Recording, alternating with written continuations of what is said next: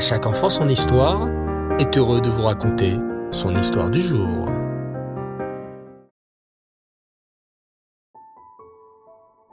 Bonsoir les enfants et Reftov, très content de vous retrouver. Vous allez bien? Baou Hashem.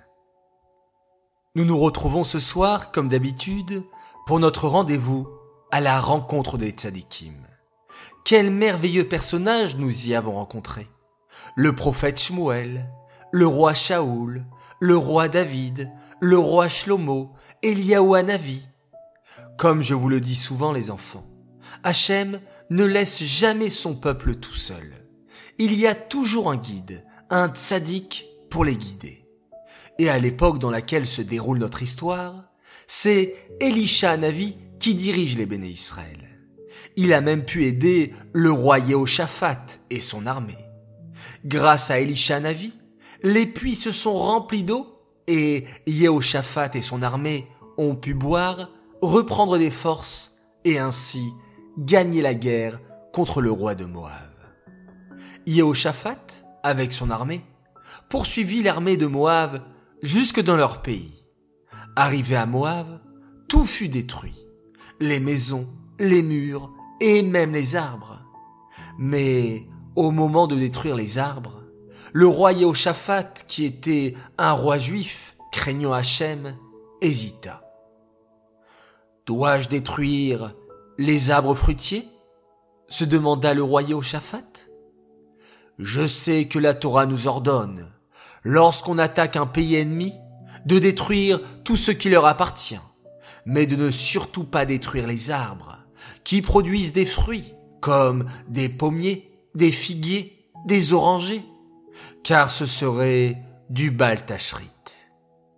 Vous avez déjà dû entendre ces deux mots-là, les enfants. Baltachrit. Oui, vos parents vous l'ont sûrement répété, ainsi que vos professeurs. C'est interdit de faire du baltachrit, du gaspillage. Du baltachrit, les enfants. Cela veut dire détruire quelque chose qui peut être encore utilisé. Par exemple, jeter de la nourriture, c'est baltachrit. Abîmer les feutres tout neufs que maman m'a achetés, c'est du baltachrit. On doit faire très attention à nos affaires. Car Hachem nous donne tout. C'est lui qui crée tout.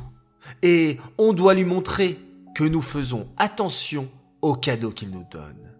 Et c'est pourquoi la Torah interdit d'habitude de détruire pendant une guerre des arbres fruitiers, car c'est du baltachrit.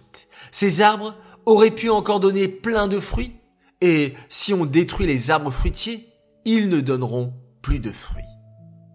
Mais pour le pays de Moab, c'était différent. Pour le pays de Moab, Hachem ordonna à Yehoshaphat de détruire toutes leurs affaires et même les arbres fruitiers de Moab. Mais pourquoi Pourquoi les enfants fallait-il détruire toutes les affaires des Moabites? Car les Moabites étaient un peuple vraiment sans aucun cœur. À l'époque, Lorsque les béné Israël traversèrent le désert pour aller jusqu'en Eret Israël, les Moabites ne leur donnèrent même pas une petite miette de pain ou une goutte d'eau. Ils laissèrent les béné Israël sans nourriture et sans eau en plein désert. Imaginez les enfants, si vous étiez en plein désert et qu'en passant enfin devant une ville, vous demandez aux villageois juste un peu d'eau et qu'il refuse, ce serait vraiment de la cruauté. Eh bien, c'est exactement l'attitude qu'ont eu les Moavites, et c'est pourquoi Hachem ordonna au roi Yehoshaphat de vraiment détruire tous leurs biens et même leurs arbres fruitiers. Même le roi de Moab faillit être tué par l'armée de Yehoshaphat. En plein champ de bataille, il réussit à s'enfuir au dernier moment et se cacha vite dans son palais. Dès qu'il parvint à son palais, le cruel roi de Moab se mit en colère contre ses magiciens et ses astrologues. Vous êtes tous des menteurs. Vous m'aviez promis que je gagnerais contre l'armée des Méné Israël, et j'ai tout perdu, Le roi Yehoshaphat est en train de détruire tout le pays de Moab, nos maisons, nos arbres, avec toute son armée. Les magiciens et les astrologues tremblèrent devant la colère folle du roi de Moab et essayèrent de se défendre. Nous sommes vraiment désolés, votre majesté, et roi de Moab. Nous avions cru entendre les Idors nous dire que vous alliez gagner la guerre. Nous avons même vu dans les étoiles que Moab serait vainqueur. Mais les Juifs ne sont pas comme les autres peuples. Ils ont un Dieu qui les protège.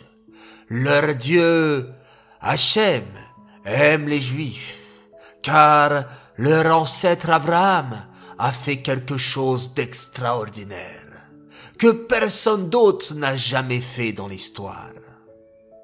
Ah bon? S'étonna le roi de Moab? Et qu'a fait donc cet Avram, leur ancêtre? Eh bien, à l'époque, leur ancêtre Abraham, le premier juif de l'histoire, a eu un fils à cent ans. Il a attendu durant de nombreuses années. Et un jour, Hachem a dit à Abraham de prendre ce fils et de l'offrir en corban pour lui sur la montagne Moria. Et comme Abraham a accepté tout de suite, sans hésiter, depuis leur Dieu aime les Juifs d'un amour très spécial. N'oublions jamais les enfants que nous avons l'immense chance et le mérite d'être les descendants de grandes sadikim comme Avram Avinu, Yitzhak Avinu, ou Moshe, ou Yaakov Avinu.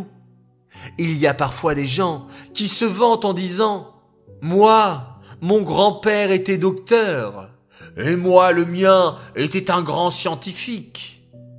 Mais nous, les enfants, nous, en tant que juifs, nous avons l'immense bonheur d'avoir des ancêtres très célèbres, de grandes sadikim, comme nos patriarches et nos matriarches, Sarah, Rivka, Rachel et Léa. Ne l'oublions jamais et essayons d'être dignes d'eux et de leur ressembler. Cette histoire est dédiée les Lounishmat, Blouria Bat David, Aléa Shalom. J'aimerais souhaiter ce soir un très très grand Mazal Tov à une fille merveilleuse qui a fêté ses 8 ans. Elle s'appelle Shelly Attal. Un joyeux anniversaire de la part de tes sœurs qui t'aiment énormément, Jessie et Emma. J'aimerais aussi féliciter un petit garçon formidable, un petit sadique de 4 ans.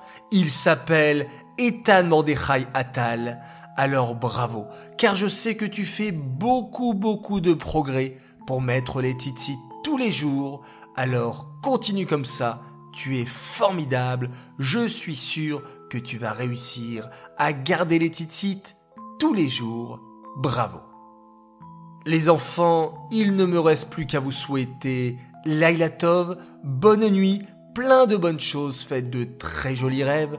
On se retrouve dès demain matin pour la mitzvah du Rambam et on se quitte en faisant un formidable schéma Israël.